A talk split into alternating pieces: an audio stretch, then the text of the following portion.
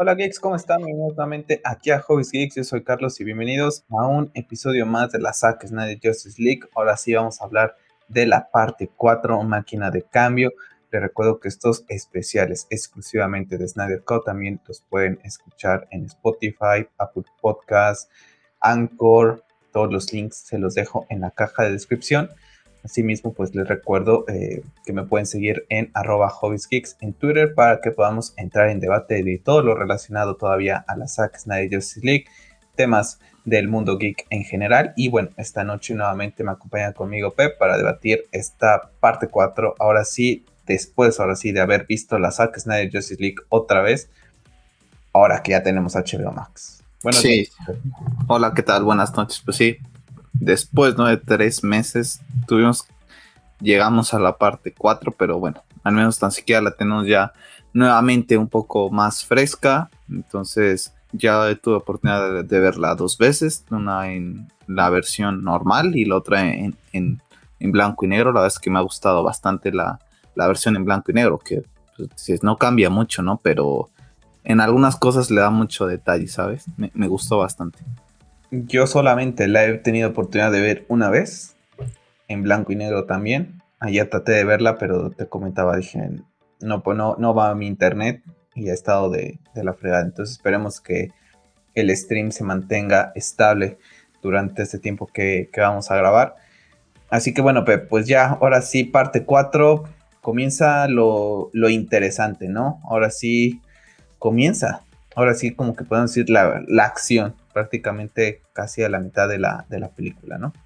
Prácticamente, inclusive no tanta, bueno, un poco, pero no para el tiempo que llevamos en, viendo peleas siendo una película super es la verdad es que es en ese aspecto es lenta, ¿no? Pero lo hemos comentado, la verdad es que a mí nunca me ha molestado lo hemos platicado, sí es una película larga, pero se pasa volando, ¿eh? La verdad es que es de esas películas que por más largas que sea, la puedes ver 20 mil veces y, la sigues disfrutando como loco. Sí, ahora sí, comenzamos este episodio, esta parte 4, con, ahora sí, los héroes, por fin los vemos, ahora sí, enfundirse lo que es esa armadura para ir a investigar pues todo lo que está pasando en Ciudad Gótica con todo el tema de los paradigmas, esa amenaza que ya habíamos platicado en la parte 3. ¿no? Entonces vemos a, James Gordon, ¿no? interpretado por J.K. Simmons, encender la batiseñal y ver esa majestuosa escena de Batman sobre la gárgola, sin duda una de las mejores escenas de Batman de live action, ¿crees? Sin hacer nada, yo te digo que sí, o sea, sin hacer nada, porque prácticamente nada se está en una pose, pero es prácticamente nos representa el personaje, tal cual, hay mucha esencia del personaje en, eso. En esa escena. hay muchísima. La que es brutal. Es, en su momento lo comentamos, ¿no? Que nos hubiera gustado que Saku hubiera sacado el póster de, de, esa, de esa imagen. Que seguramente la debe de tener en, muy alta calidad él. Sí, a mí también me hubiera gustado que el póster de Batman hubiera sido esa, esa, esa imagen, ¿no? Y bueno, tenemos... Y más quiero, nada más como paréntesis, esa sabemos que Zack le gusta tomar fotos de, varios ángulos. Esa seguramente la debe tener hasta en forma lateral y seguramente se va a ver brutal. ¿eh? O sea, ya tan nada estoy imaginándomela y al estilo Jim Lee. Podría sacarla ahí. Y tenemos pues prácticamente a, los chicos, bueno, a los chicos, a los héroes investigando ahora sí ese tema, ¿no?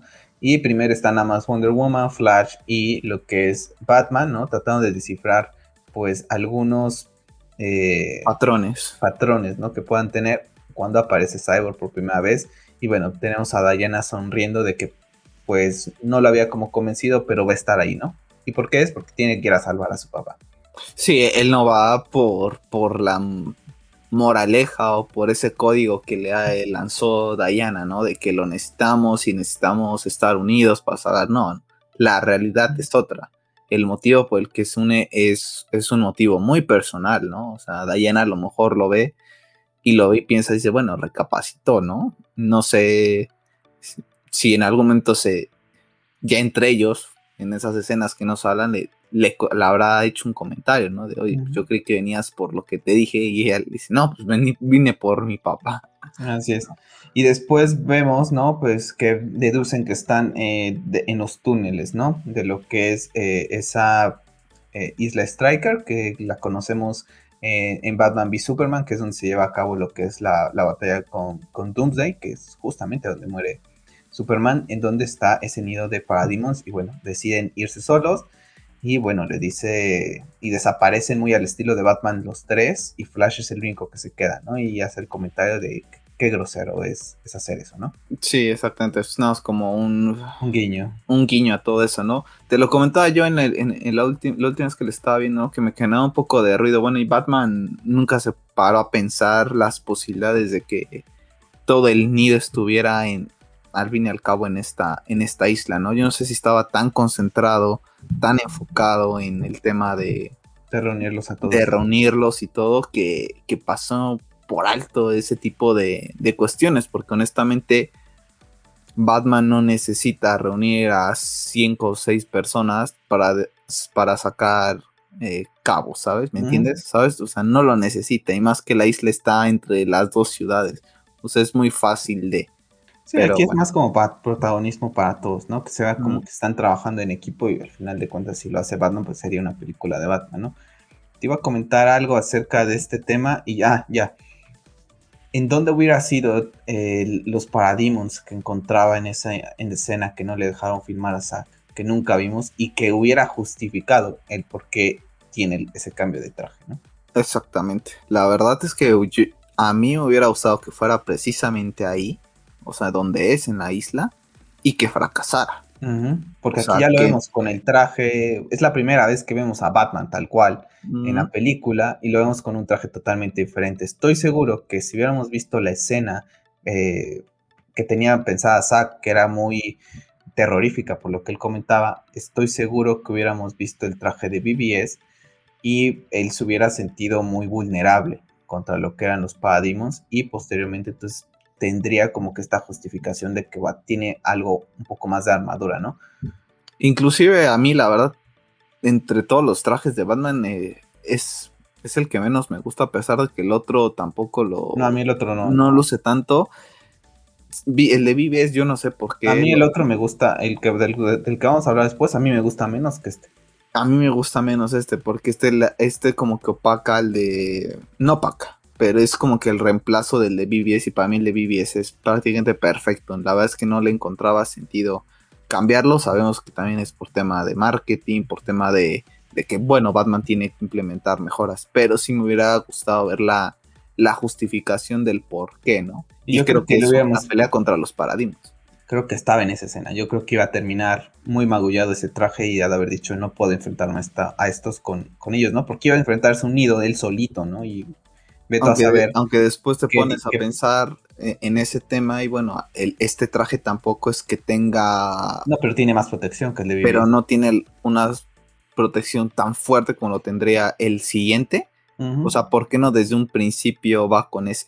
Pero bueno, es que ya estamos especulando con la escena que nunca pudo filmar Zack, ¿no? Entonces... Así es. Y bueno, después ya los vemos que, que, se van, ¿no? Y aparecen en lo que es la, pues estos túneles. Y encuentran a lo que es eh, pues el nido, ¿no? Suben y tratan de, armar un plan, o pregunta Flash y dicen pues prácticamente no hay un plan, ¿no? O sea, es como que ataquen como puedan y no es que tengan algo, ¿no? Que después es lo que van a tener que aprender, ¿no? Que tienen que trabajar bien en equipo también en esta parte. Aquí prácticamente cada quien va por su lado y lo dicen, ¿no? tratamos de trabajar juntos, pero en realidad no lo hacen. Cada quien va va por lo suyo. Entonces, pues creo que por ahí va un poquito el tema de que, bueno, pues apenas están conociendo, no confían uno eh, con el otro y bueno, pues se tiene todo este tema. Entonces, eh, una disculpa por si escuchan al perro ladrar del vecino, ya saben que siempre a las 8 de la noche está ladrando. Una disculpa para ti también, Pepe. No te preocupes. en su momento no sé si lo llegamos a comentar en... Ojo, espera, no se va a entender. El perro mascota del vecino, no van a entender. El sí, la mascota.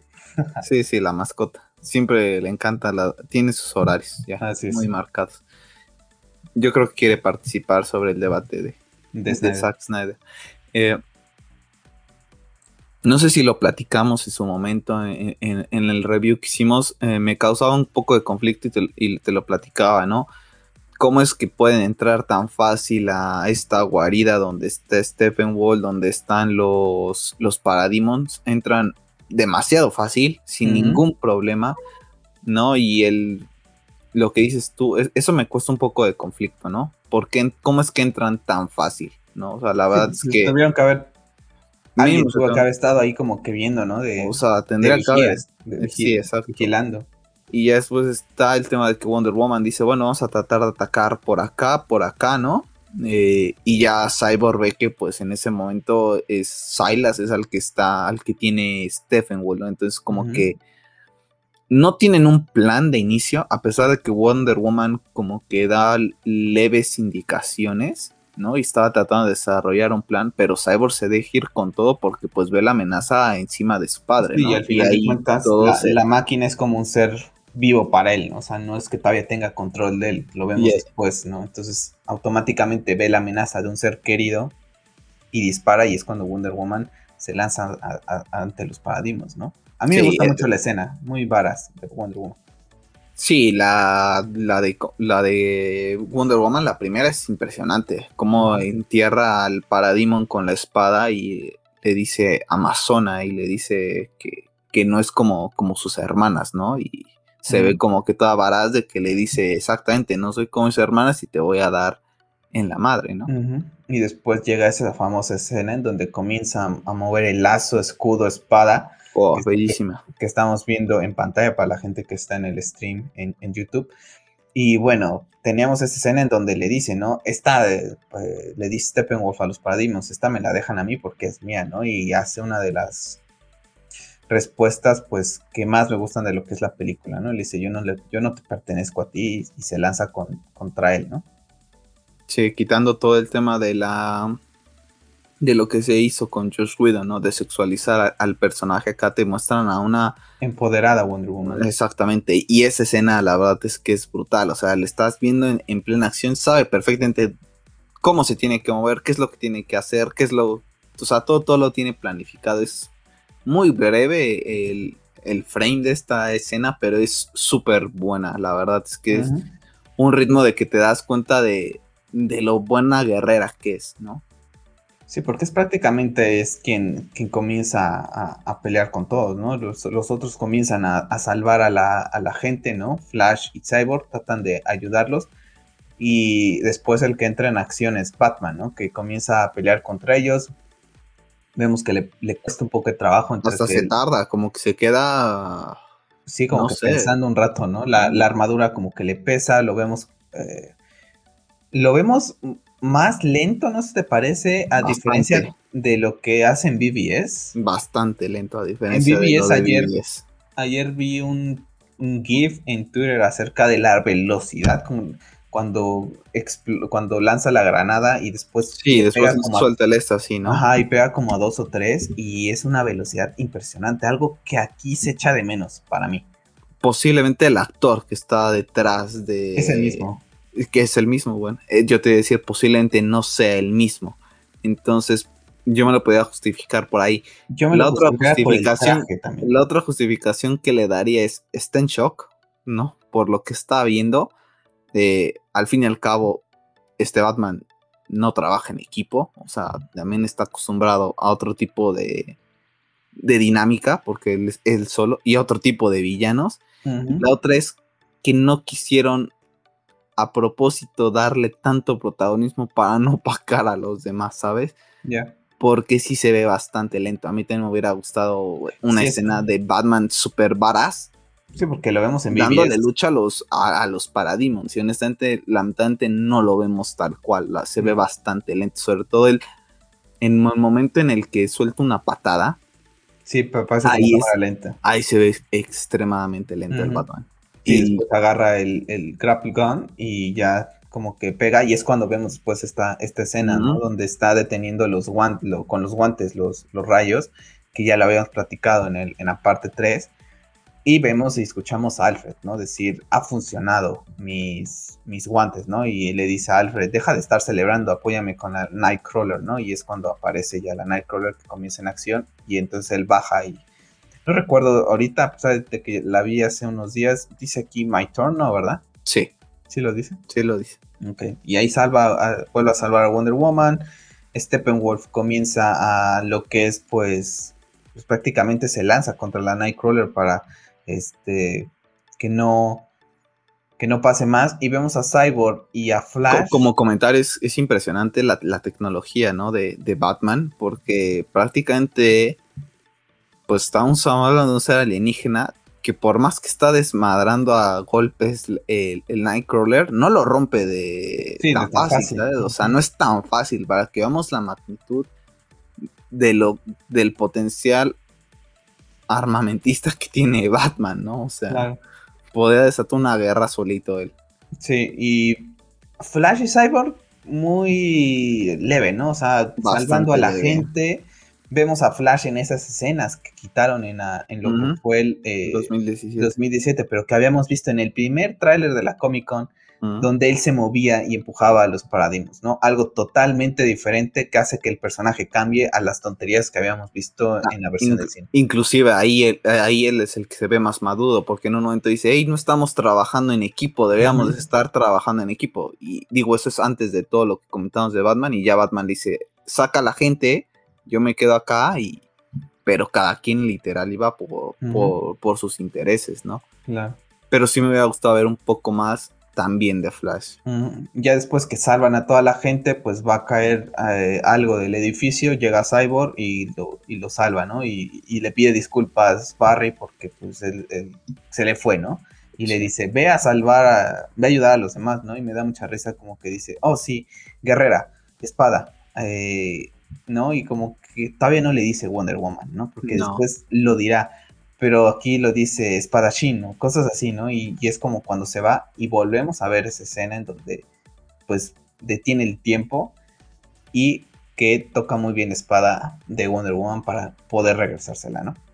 Sí, y no sé si te llegaron a aparecer en, tus timelines en Twitter, pero unas personas estuvieron tuiteando eh, escenas de películas, ¿no? De, de las series animadas, de Flash, de Batman, y las escenas son muy parecidas a ciertas acciones que vemos en, la película, ¿no? Y hay una precisamente de cómo Flash rescata personas y se le está cayendo un edificio en una película, honestamente no recuerdo cuál, y pues Zack Snyder lo, lleva a la pantalla grande, ¿no?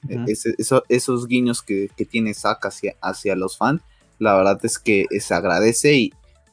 Me apareció una... Y a pesar que, que este Flash, sí, no me termina de comenzar al 100%, para mí se reivindica mucho en esta versión, ¿no? Aquí ya lo vemos, por ejemplo, el tema de que diga lo de, oiga, no estamos trabajando en equipo, sí, tiene sus momentos sosos, pero también tiene sus momentos de, hey, aquí no estamos haciendo las cosas bien, ¿sabes? Pero pues al fin y al cabo, pues es el más chico y a lo mejor por eso mismo no le hacen tanto caso, pero tiene experiencia.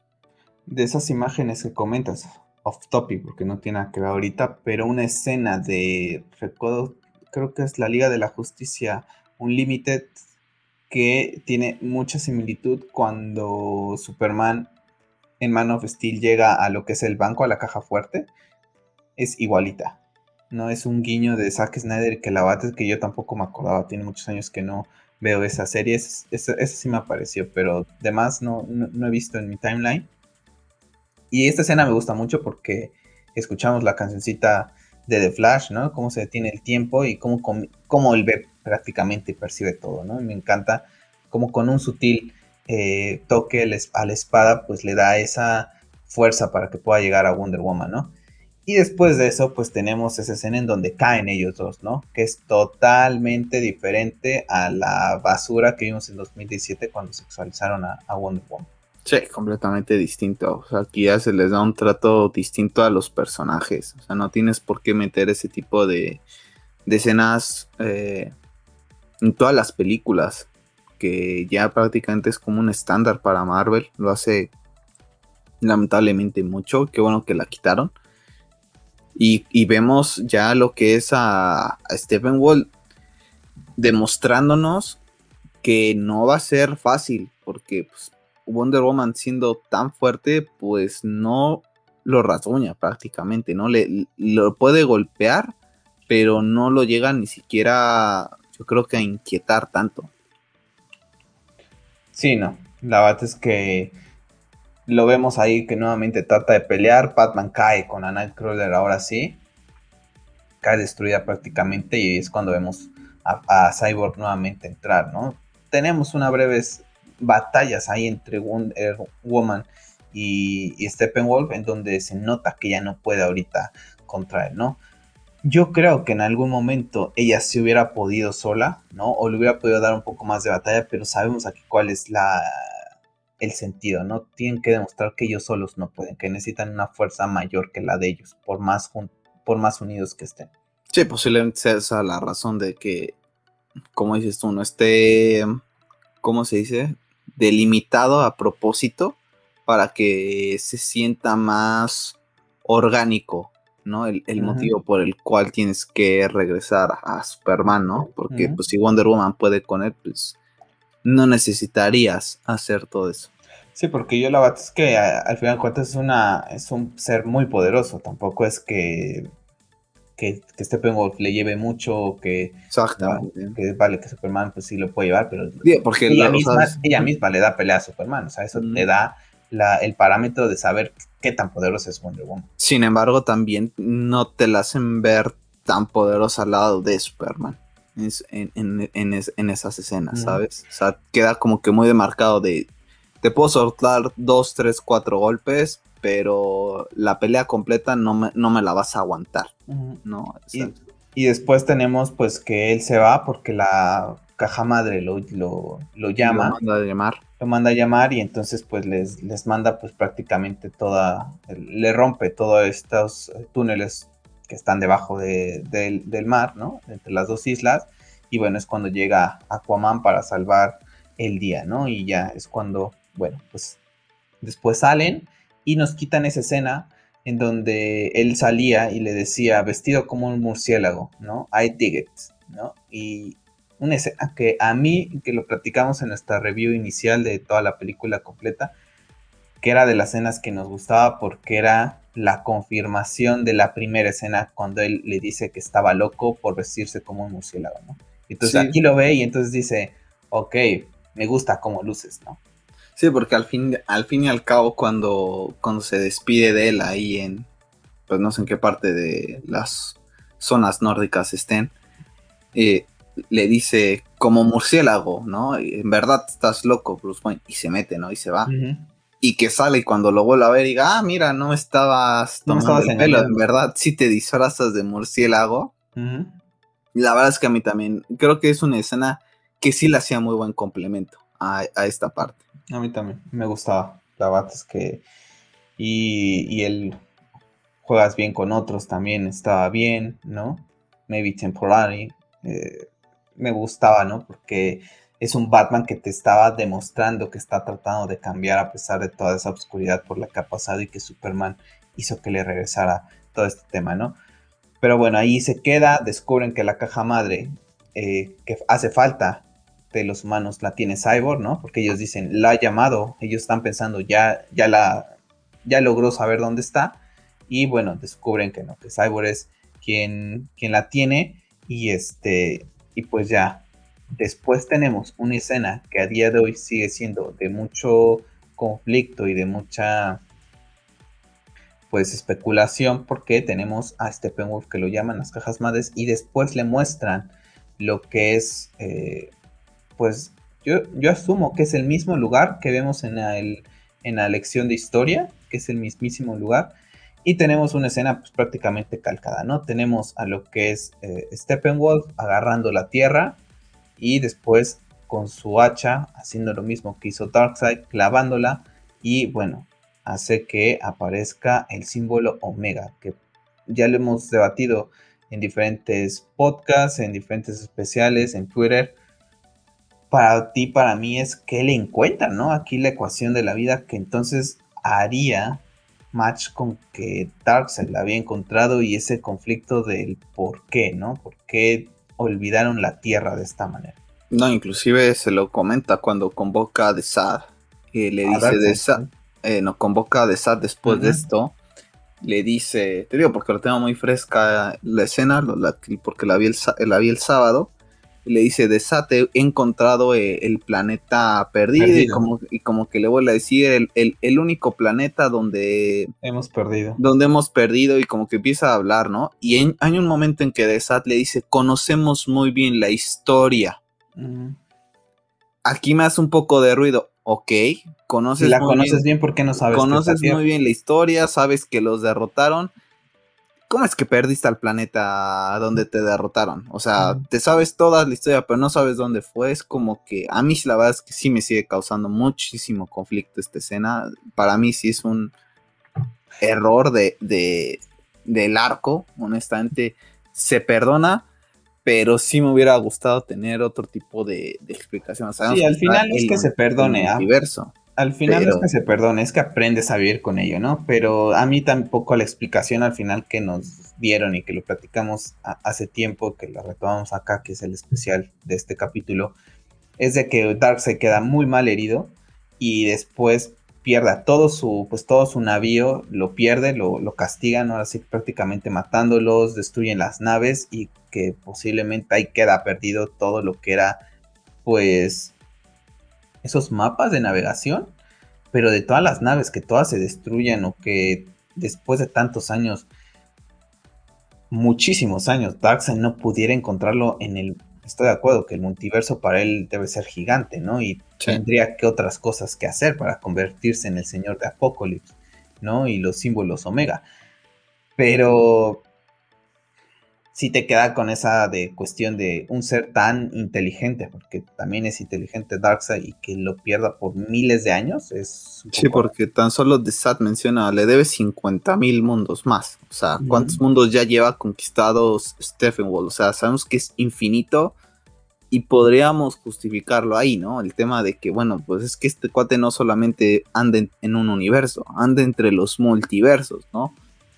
Pero el hecho de que The Sad haga esa frase de como que prácticamente como que él es Stephen Wall. Sí, sí, cállate, cállate, ya sé de qué me estás hablando, ¿sabes? O sea, le está diciendo, ya sé que lo derrotaron y quedó muy bien así como que ya, ya, esa historia ya me la sé. Pero si ya te la sabes, ¿cómo es que olvidaste el planeta? La verdad es que cuesta un poco entenderlo, porque por más que se perdiera todas las naves, los enemigos de Darkseid que lo quieren derrocar, pues pudieron sacar la información de qué planeta fue el que lo derrotó para tenerlo ahí como como como recordatorio, ¿sabes? O sea, nada más simplemente por o para saber qué hicieron, ¿no? Para que exactamente, ¿no? Exactamente. Entonces sí se me hace extraño que que nadie de todo es de toda esa gente, esos seres ninguno guardara las, las coordenadas de, esta, de este planeta, ¿no? La verdad es que sí me causa muchísimo conflicto hasta, hasta el día de hoy, pero bueno, te acostumbras, como dices. O sea, ya están, después cuando la ves ya la pasas. Y después, como bien comentabas, Steppenwolf manda a llamar a lo que es eh, y después tenemos la primera aparición de Darkseid eh, en, ahora sí Darkseid, ¿no? Tal cual. Sí, porque, le dice que encontró la, antivida, entonces lo vemos como desaparece. Claro, porque lo vemos como Uxas en esa lección de historia, aunque se le llame Darkseid por cuestiones de practicidad, ¿no? Al final de cuentas es Uxas, ¿no? Muy bien lo decía Zack, Baby Darkseid, y posteriormente es la primera vez que vamos a ver a Darkseid ya como rey de Apocalipsis, ¿no? En, en esta, pues estilo de Star Wars, ¿no? Este tipo de, comunicación donde aparece y vemos, escuchamos esa voz tan profunda de, de Ray Porter diciendo que, bueno, que por fin ha buscado la antigüedad en más de 100.000 mundos y que pues ahora tiene que ir por su gran premio, ¿no? Sí, es, brutal, la verdad es que Darkseid es de esos personajes... Fíjate eh, eh, que como es curioso, hoy, estaba platicando con un compañero de trabajo que no sabía que no es fan de, este tipo de, mundos, pero los ha visto. Y le hice el comentario y creo que también te lo comenté a ti en... ¿Qué son? ¿5 o 10 minutos si juntamos todo lo que vemos a, Darkseid? Oye, menos, ¿no? Menos. No sé, o sea, juntando todo lo que lo vemos, eh, juntaron la lección de historia, las escenas después. Pues sí, Ponle 3, 4 minutos, te lo juro. Bueno, las, el tema de la Nightmare que ve... Sí, ya hablaremos más allá de la Cyborg. Juntando todo eso, para mí, este cuate es mejor villano que, es mejor villano que Thanos. No sé si tú estés de acuerdo conmigo, pero en lo que vemos, para mí es mejor villano que Thanos porque vemos la magnitud de lo que puede hacer este personaje. La voz es imponente. Te quería preguntar porque tenías puesta ahorita la imagen. A mí me gusta más cómo se ve en versión de Uxas que ya como Darkseid. Bueno, lo único que cambia ahí es la armadura. Sí, la armadura, pero se ve más. si te fijas bien, lo tiene aquí abajo, nada más. Ya, pero se ve más malote eh, así. Sí, porque aquí, aquí a lo mejor. ¿Sabes qué pasa? Que yo creo que aquí. Aquí se ve muy robusto. Sí, pero sabes que también es la, la, la pose. En otro se ve un poco. Mm, ¿Sabes qué es lo que pasa aquí? Y, estoy pensando.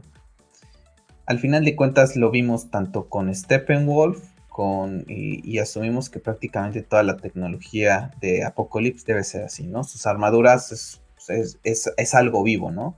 Es algo que reacciona y Cyborg lo, lo platicamos hace rato con el tema del papá, ¿no? Ve una amenaza de un ser querido y automáticamente la armadura se pone en, posición de ataque. ¿Por qué? Porque tiene tecnología misma de, de, ellos, ¿no? Entonces, ¿qué es lo que pienso yo? Porque si te fijas en la parte de acá abajo de Darkseid ya se ve esa parte azul que vemos al final, ¿no? Que aquí yo era, aquí qué pasa que era joven. ¿Y qué pasa cuando eres joven? Eres arrogante, eres prepotente, eres has vencido miles de mundos. Aquí sales y dices, aquí vengan con todo. Mira, yo vengo hasta sin escudo, sin nada aquí, eso. Y yo creo que después del zorrajazo que le marca Ares, entonces es cuando decide, ah, mi vida está en riesgo, entonces ahora sí me tengo que proteger. Sí, posiblemente, pero es brutal este, este personaje. Sí, la bata es que a mí también. Le quedó, le quedó espectacular y esa imagen es impresionante porque ves el detalle, la calidad que le metieron. Es como, quiero mi película de Darkseid, ¿sabes? O sea. No hablamos de eso hasta dentro de unos capítulos más. no, ya hablando, ya hablando, fuera, ya hablando fuera del tema eh, de lo que quisiéramos, de la continuidad, me hubiera gustado tener una película de este, de este personaje con esta calidad de CGI. Es impresionante, la verdad. Ya salieron las McFlurry, no sé si las has visto. Vi que Tim Scott, alguno de ellos en mi cuenta personal o Wonder me parece, ya las estuvieron subiendo de gente que llegó. La verdad es que lucen bastante bien. Las, las figuras para quien, quien, quiera irlo a buscar, pues ahí, o si las llega a encontrar, pues nos avisan, ¿no? Bueno, y tenemos toda esa escena, ¿no? La verdad es que sin duda muy controversial, Pep. A día de hoy, para ti, para mí, seguimos pensando que pues encontró la antivida, ¿no? Que encontró la antivida y está ese tema, ¿no? Por más explicación que tengamos y que pueda concordar, te hace un poquito de ruido de cómo se llegan a olvidar del planeta en donde encuentras la antivida, en donde pierdes las cajas madres, en donde te derrotan por primera vez. Es un poquito que dices, no me cuadra, pero bueno, ahí está, aprendes uno a vivir con ello, pero sin, duda alguna es, es un sí, porque, o sea, pierde todo, o sea, o sea, encontró la antivida. Que la, y la pierde. Y la pierdes, pero ya sabes, o sea, se le olvidó también que la, se le olvidó todo, dejaste las cajas madres que te servían para conquistar. Y te dieron una putiza que en tu vida te la habían dado. Y todo se te olvidó, nadie, nadie se llegó a acordar, la verdad es que sí es un poco Sí, y tampoco es que, si no me recuerdo, también esa explicación decían que era por el golpe, pero al final de eh, cuentas el golpe es acá, no es que se lo dieran en Achoya, y bueno, tuvo pérdida de memoria, ¿no? O sea, se lo dieron acá. Sí pudo haber estado mal herido bastante tiempo, pero sigue siendo algo de error, ¿no? Aprendes a vivir con ello, pero bueno. Ah, aquí, por ejemplo, es Stephen Wolf venía con él en ese momento, ¿no? Porque si venía Stephen Wolf con él. Yo estoy asumiendo que no. Yo también, yo, yo asumo también que no. Pero. venía él solo. Pero vamos a suponer, porque pues, aquí lo tendrían que confirmar. O sea, tendrían que preguntar. En algún talent le tendrían que preguntar a Zack. En la versión de historia, ¿es Stephen Wolf a que está acompañando a, Darkseid o cada quien está dedicándose a invadir? Porque si es así, Stephen Wolf también, como que, oye, pues si tú estuviste aquí, ¿no? Yo también pienso que no pero pues se abren muchas puertas porque nunca está, nunca te lo aclararon. No, para mí no está. Sí, no, para mí tampoco. Nada más digo, o sea, la teoría podría ser que, ¿qué pasa si estaba? O sea, que... O también, ¿no? Si en algún momento Saco, Débora te digan, que le pregunten, Oye, ¿y Stephen Wall estaba en la batalla de que narra Diana? Sí, sí estaba. Y entonces, ya después te digas, wow, pero sí estaban los dos, o sea, ¿sabes? Yo también creo que no estaba, también creo por... no, pero más que, ya saben que está esta, esta cuestión de la pregunta de, oye, ¿por qué la olvidó? ¿Por qué se la hicieron? Que fue cuando contesta de que fue malherido, etcétera. No creo que se atreva a decir, no, pues estaba este pero así, no, pues no creo.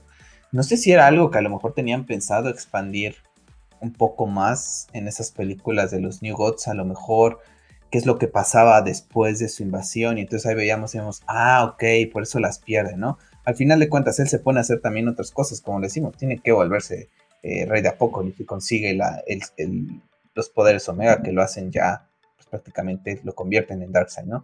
Deja de ser Uxas. Que vale, que pasan muchas cosas, ¿no? Y a lo mejor dijo, eso lo dejo.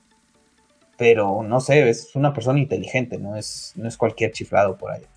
Sí, no, no es como no es de esos que villanos que hacen las cosas por hacerlas, sino también es un planificador, ¿no? En, su momento. Entonces, que se le llegara a escapar, como que sí te cuesta un poco de, trabajo. Pero bueno, mira, son temas que están ahí, son para que la historia tenga sentido. En sí, la historia del por qué va a venir Darkseid hasta este momento y se va a enfrentar a Superman Posiblemente está así también el error, porque pues si no hubiera venido muchísimo antes, pues no hubiera estado, no existiría ni Batman, no existiría nadie de la liga, ¿no? Entonces... Y no pasaba la Nightmare. Y no pasaba nada. Entonces, bueno, pues por eso también, ¿no? Ese tipo de guiones que dices que a lo mejor ni siquiera metiendo la mejor justificación pondrías a la gente contento, ¿sabes? O sea, son de esas cosas que siempre se van a quedar ahí colgando a, interpretación de la gente. Y después tenemos a, los chicos yendo al hangar, ¿no? Prácticamente para estudiar lo que es la caja madre. Tenemos esa escena que ya había platicado Zack en diferentes streams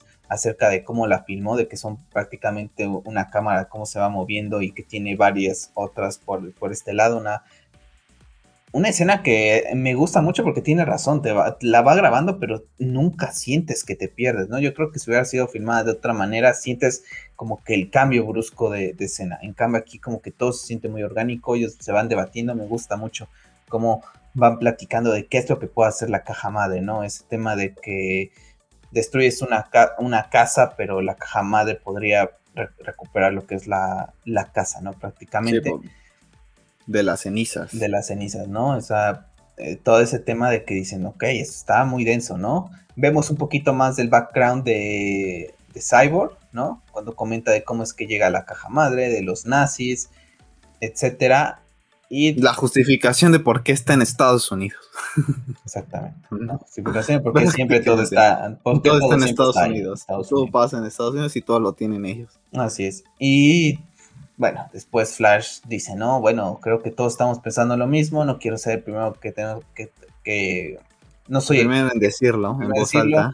Y bueno, después dice, no, pues tenemos que, que, revivir a Superman, ¿no? ¿Cuál es la justificación? De hecho, creo que nadie lo dice, sino que Cyborg lo proyecta. Cyborg todos estamos pensando lo, de lo, sí, lo, pone, lo mismo, pero ¿quién va a decirlo primero? Y en eso suena la musiquita y boom, Cyborg proyecta a Superman que recuerdo que se especulaba, no sé si te acuerdas de esa escena, que era donde estaba, que era Batgirl, ¿no? Porque se vea en esa escena de los primeros trailers, vemos a un Bruce Wayne analizando lo que se ve prácticamente un traje kryptoniano y muchos creíamos en su momento que, lo, que era Batgirl, ¿no? Posiblemente. Que le estaba buscando, que, que, que, al final de cuentas está esa teoría de que es la chica perdida de esa cápsula que está en Man of Steel y que bueno, pues la había encontrado y estaba buscando ese a ese ser que pudiera darle la fuerza para poder combatir este ¿no? Pero bueno, tenemos la justificación en donde dice Batman, ¿no? ¿Por qué no vinieron antes? Bueno, pues porque sabían que Superman estaba. Ahora que Superman no está, que ellos lo saben, y que también ya lo había dicho Steppenwolf, no hay linternas que lo protejan, el mundo está dividido, ya no es como antes, y no tienen un kryptoniano, ¿no? Entre, entonces, entre estas tres cositas, pues dicen, este mundo es fácil de conquistar, ¿no? Entonces, Batman ahí da la esa, ¿no? Que pues sin con Superman ellos jamás se hubieran atrevido a, venir, ¿no? Le hemos platicado, ¿no? Eh, todo el significado que tiene personalmente tanto BBS y Man of Steel para ti, para mí, inclusive Zack Snyder Justice League. también lo tiene bastante.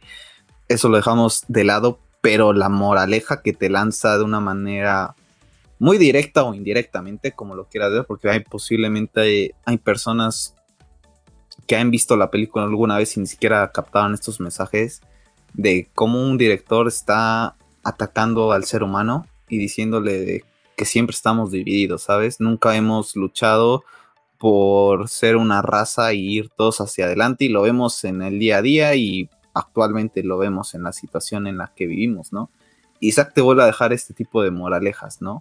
De cuando se trabaja en equipo y cuando se trabaja de una manera orgánica con un buen fin, pueden lograrse cosas y creo que es el, es el mayor mensaje que, que te deja, uno de los más mensajes más buenos que te deja esta película, ¿no? Y bueno, pues tenemos ahí la... E, e, esa frase de Stephen Wolf en su momento cuando lo dice es fuerte, ¿eh? O sea, si te la pones a pensar es fuerte. La aparición del holograma, lo que comentabas, y bueno, y dice Bruce Wayne, es que no somos cinco, somos seis, ¿no? Entonces él está muy enfocado en que tiene que eh, resucitar a Superman, sea como sea, porque es su única alternativa. Él no ve otra forma de derrotar. La culpa lo está consumiendo, prácticamente la culpa y también que hay que recordar, es la primera vez que él comienza a ver todos estos temas, ¿no? A pesar de que lleva 20 años en Ciudad Gótica, nunca había visto a alguien. Y hacen mucho énfasis en eso, ¿eh? En el tema de 20. Como que él nunca, él nunca había enfrentado algo así. Entonces, por primera vez, aparte de la culpa que siente, yo creo que se ve. Está fuera de. Sobrepasado ahora sí. Dice, esto no lo puedo manejar así. Yo, por más tecnología que tenga, no puedo hacerlo solo y también estoy viendo que estos chicos pues no son él, ¿no? No son esta persona que, como lo dijo en BBS, ¿no? Si quisiera podría aniquilar la vida en el planeta en, un segundo, ¿no? Ninguno de los cinco ahí juntos lo puede lograr. No, y el otro, el otro lo, haría, como dices, en cinco minutos y, bastante fácil. Me gusta mucho que aclare él, para, mucha gente, el tema también de la, del tema de las cajas, ¿sabes? y que sea él precisamente el que se dé cuenta, porque ahí te vuelves a dar cuenta que Bruce Wayne no es solo un niño rico, porque si hubiera sido un niño rico nada más, pues nada estaría ahí. No, este cuate estaba razonando, estaba pensando, ¿no? El tema de lo que siempre hemos comentado de que cómo se cataloga siempre a Batman, ¿no? Y bueno, tenemos esa escena que dista un poco, ¿no? Porque al final de cuentas, en los cómics no es que él necesita a los demás, él siempre va, por su lado, ¿no? Sí trabaja en equipo cuando le toca, pero si él lo puede hacer solo, él lo va a hacer solo. De hecho, en, esta parte choca un poco ahí con, esa ideología, pero es parte de la película, ¿no? Y te están diciendo que eso es, un Batman que después de 20 años, que la ha batallado él solo y que ve los mismos resultados, pues llega un punto en donde dice, no más, tengo que romper la, la, la rueda, ¿no? Como se dice, y cambiar mis paradigmas, ¿no? Y ahora pues tengo que revivir a este ser que en su momento lo consideré un enemigo primordial, ¿no?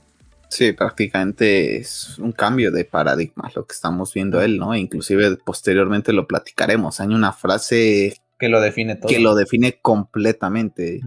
¿No? Es más, creo que son dos, porque en un momento cuando se lo dice a Alfred.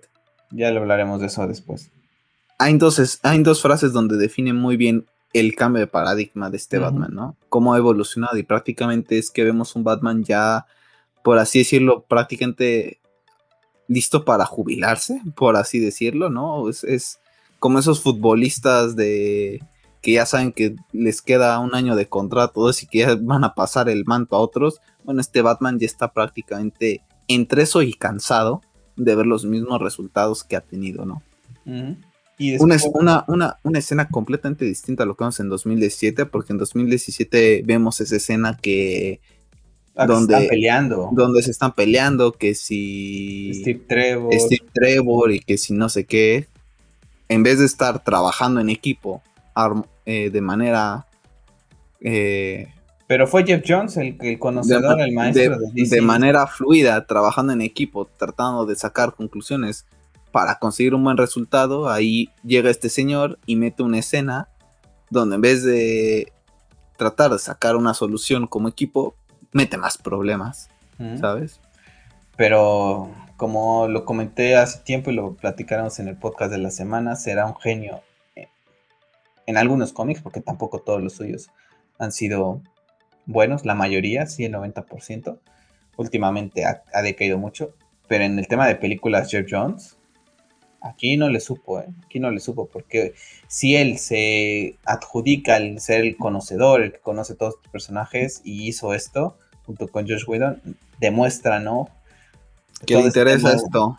Sí, y, el tema de, que mucha gente dice que Zack no conoce a los personajes, pues explícame cómo es que si no los conoce, él crea una situación, una escena en donde por primera vez se sientan a platicar y a concordar cuál debe ser el plan para poder derrotar a Steppenwolf y sacarlo del planeta Tierra, ¿no? No echarle más eh, leña al fuego como lo hace Jeff Jones y Josh Whedon en 2017 con esas escenas de Steve Trevor que no sé si le hicieron nada más como para decir, oye, es que está todo conectado, es un universo compartido y Steve Trevor forma parte de esto, no hay que olvidarnos. No sé si también fue por ahí la parte de Warner Brothers de que siempre ha querido como tener ese tema de Marvel, ¿no? De que en Marvel eh, cualquier película que ves hacen un comentario acerca de otra o ves referencia a alguna de otra como para que recuerdes, ah, sí, que están en el mismo universo. No sé si fue por ese tema.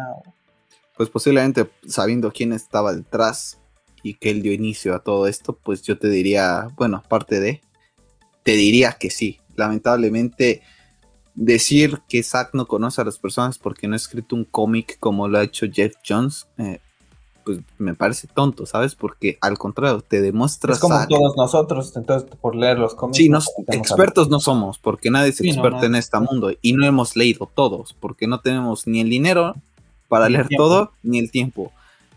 Pero te demuestras a cómo conoce a los personajes porque toma cosas de esto, toma cosas de acá, toma cosas de acá, hace una sopa y te entrega una sopa de una mezcla y con su eh, propio toque. O sea, él agrega, él exactamente, él agrega su personalidad a los personajes. También así lo conoce. Y tanto es así que a todos los que amamos este universo, nos encantan sus películas y su visión y las sentimos tan orgánicas, tan, tan ricas en, contenidos diferentes, a pesar de que ya hemos visto ciertas cosas en, las viñetas, lo sentimos como algo nuevo, ¿sabes? Como que me lo están presentando por primera vez. Y eso no lo logra cualquiera. Y bueno, el capítulo, esta parte 4, termina con la escena en donde Marta va a ver a lo que es Lois para tratar de sacarla de esa depresión en la que está, de que no ha ido a trabajar, de que a donde quiera que vaya, eh, pues ve este símbolo, de que escucha personas hablando eh, de Clark, ¿no? Pero que nada más conocen a Superman, no conocen al hijo, ¿no? Una escena que me gusta mucho, no sé tú, pero el tema de que sea Martian Manhunter después... A mí no me gusta. Le quita ese, esa plática entre lo que era suegra y nuera.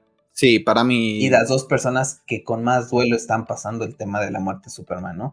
Que estoy de acuerdo, Martian Manhunter al ser telepático puede sentir lo que siente Marta y que lo transmite de esta manera, a lo mejor porque Marta no se siente, la verdadera Marta no se siente capaz todavía también de, ver a, a, lo que es Alois. Y a lo mejor él telepáticamente pues la percibe y entonces le transmite estos, estos pensamientos que tiene Marta, pero que a lo mejor por temor no lo hace. Por esa parte lo pienso y digo, ok, a lo mejor es por esto, ¿no? Pero hubiera quedado mucho más romántica, por así decirlo, la expresión, esta escena si hubieran sido ellas dos de verdad, no, no que hubiera sido Martian Manhunter, eh, Marta. Y más teniendo en consideración la escena final, lo dejabas para el final a este personaje, ¿sabes? Creo que sí. La idea original, pues era pues estaba Martian Manhunter posiblemente nada más en esta escena, en, 2017, o sea, cuando Zack estaba desarrollando la película, posiblemente esta era su manera de presentarlo, nada más. Pero ya ahorita Redires haciendo el cambio, porque al fin y al cabo tuvo que hacer cortes y todo, yo hubiera cortado la escena donde se transforma. Sí, lo dejabas como Marta. Lo dejaba como Marta. A mí la verdad es que sí también me hubiera gustado más que se queda como Marta. Lo, se siente más familiar, más humano, más real, ¿sabes? o sea, al fin y al cabo son las dos personas, como dices tú, las que el duelo grave son las que lo están pasando ellas dos, ¿no? Lo que pasa aquí es que entonces la gente hubiera dicho, ¿y este güey quién es al final, no? Entonces, si la gente recuerda al General Sandwick, dicen, ah, ok, salen BBS en Man of Steel, que vean ese, ese cambio, ¿no? De cómo hace el cambio de Martian Manhunter, a lo mejor digan, ah, ok, entonces sí lleva tiempo. No sé, está como que raro, no sé, no se me ocurre alguna otra mejor manera de hacerlo, pero mi explicación es esa, que telepáticamente sabe lo que siente Marta con, sus, con los poderes que tiene y le da un poquito más de sentido, pero no me termina de convencer la. Me hubiera gustado, porque es una escena muy emotiva, entonces nada que ver con la escena estúpida que puso Josh Whedon hablando de que si era thirsty eh, Lois Lane. Nunca, nunca entendí ese diálogo tan, tan tonto que, que, nos ponen ahí, que si le puede pasar sus fuentes y... No, no, no, esa escena es terrible para recordar nada que ver una con la otra. Y Pero Zack no entiende a los personajes. Sí, no, Zack no, y es tóxico.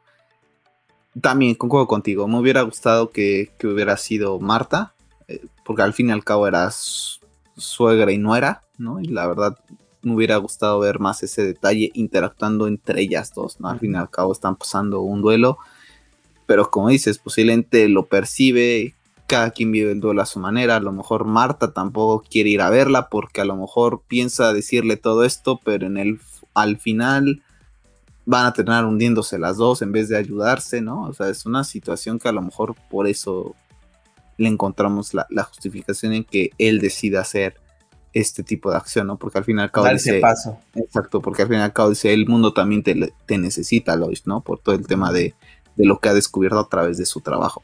Así es. Y bueno, pues así termina lo que es esta parte 4, máquina de cambios. Sin duda uno de los episodios ya que comienza a tener un poquito más de acción. Y bueno, que tiene una de las controversias más grandes de la película, como lo es el tema de la ecuación de la antivida, si la encontró Darkseid o no, que te hace pensar por el tema de Steppenwolf, ¿no? En resumidas cuentas, ¿te gusta este capítulo? ¿Qué es lo que te, más te gusta de él? Bueno, todos los capítulos me gustan, ¿no? En general la, película me encanta demasiado. Lo que más me gusta es que vemos a la liga por fin junta nuevamente a pesar de que León está en 2007, pero prácticamente la vemos eh, con mejor contexto. Las escenas de Flash eh, cambian totalmente. Cambian totalmente. La escena de Wonder Woman, honestamente, la que comentamos al principio, no recuerdo si la vemos en 2017. ¿Cuál? La de Wonder Woman, cuando está moviendo la espada, el látigo y saca ese. Según yo tampoco. Esa escena es brutal. Eh, me, gusta demasiado. Y la escena de que comentamos ahorita, a pesar de, de que nos hubiera gustado que fuera otra eh, Marta, Marta. aún así el mensaje que le está dando Marta a Lois es muy bueno también. Es muy, muy bonito, que tiene que salir adelante, que tiene que continuar con su vida, que es algo difícil, ¿no? De hacer.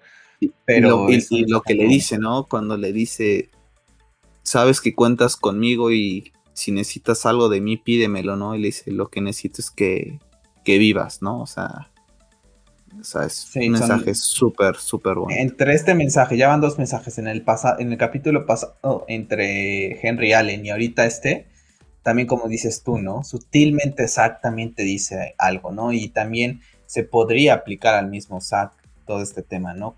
Cuando se filma esta escena, Atom, si no, si mis cálculos me fallan, esa debería de estar todavía eh, con nosotros, ¿no? Y posteriormente, pues es algo con lo que ha trabajado la familia Snyder, ¿no? Y Zack lo ha trabajado con, cuando pierde a su hermano y mucha gente alrededor del mundo lo va trabajando de diferente manera. Entonces, que, que, venga alguien que te quiere y que te lo diga es diferente a que te lo diga cualquier persona, ¿no? Y que al final de cuentas, ya lo platicamos en otro capítulo, pero esa visita de una persona que quiere a Lois y que Lois también la quiere, cambia también su paradigma, ¿no? Entonces, un mensaje muy bonito también eh, para mí también lo que es este final de este capítulo. Y lo que me gusta es Darkseid, ¿no? Porque es la vez que lo vemos por primera vez también hablar, ¿no? También rescato ese de este capítulo, es magnífico escucharlo y ver, verlo en esta parte como si fuera una piedra con los ojos brillantes, pero como si fuera un volcán prácticamente hacer erupción y cada vez que habla se le ve la boca pues como si fuera a sacar fuego. Es algo impresionante, magnífico y que con esos pequeños segundos que llega a hablar te cautiva, ¿no? La voz tan potente que le, le, dio Ray Porter es algo maravilloso. Sí, es fantástico, la verdad, y ese mini guiño a Star Wars con la forma en que presenta, la forma en que se saludan, bueno, en que se comunican más bien, es impresionante, ¿no?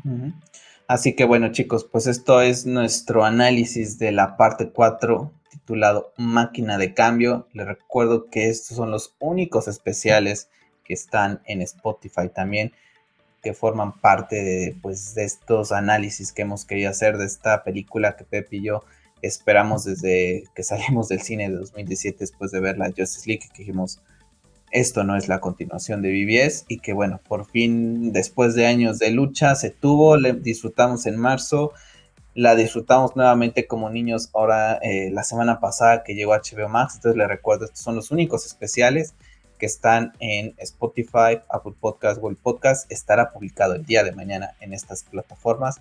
Entonces, bueno, pues ahí está, ¿no? Un episodio más, ahora sí. Y bueno, entraremos al quinto para ver si lo hacemos ya la próxima semana y ya le vamos metiendo un poquito de, de para, no para terminarlos, porque es algo que, que, nos gusta hablar, pero sí para no dejar ya pasar tanto tiempo. Sí, ya para cerrar también este tema, así nos vamos a llevar todo el, todo el año haciendo... Ha sido lo mejor de este 2021. Sí, y, y, lo seguirá haciendo. Y lo seguirá por haciendo, porque God of War no va a llegar. y lo seguirá haciendo, y no, y no porque no llegue God of War, lo seguirá haciendo porque esta película va a envejecer tan bien como BBS, que se va a hablar de ella muchísimos años. Muchísimos años y va a haber gente que en cinco años la va a considerar una obra maestra como consideran una obra maestra BBS después de tantos años. Entonces esta película nunca se va a parar de hablar por los motivos que sean. Así y es. nosotros no pararemos de hablar de ella por los buenos motivos, ¿no? Y Restore de Snyderverse hasta nuestro último suspiro, dirían, o hasta que el boss diga, ya, al carrer, ¿no? Entonces, bueno, Pep, pues muchísimas gracias por acompañarme en este especial de Zack Snyder Justice League y Dios mediante te veo el viernes, nos vemos el viernes para platicar de los proyectos que tiene Zack Snyder en camino, vamos a hablar de ello en el podcast, así que bueno, para que estén al pendiente el día domingo del stream podcast. Así que Pep, muchísimas gracias. No, de que un saludo a todos. Muchas gracias chicos, dejen en los comentarios qué les parece lo que es este parte 4 máquina de cambio, cuál es su escena favorita, qué es lo que no les gusta, si es su capítulo favorito hasta el momento de los que llevamos hablados o no, y no se les olvide suscribirse al canal, regalarnos un like para que esta comunidad siga creciendo, y recuerden, Pastor de Snyderverse, hasta la próxima.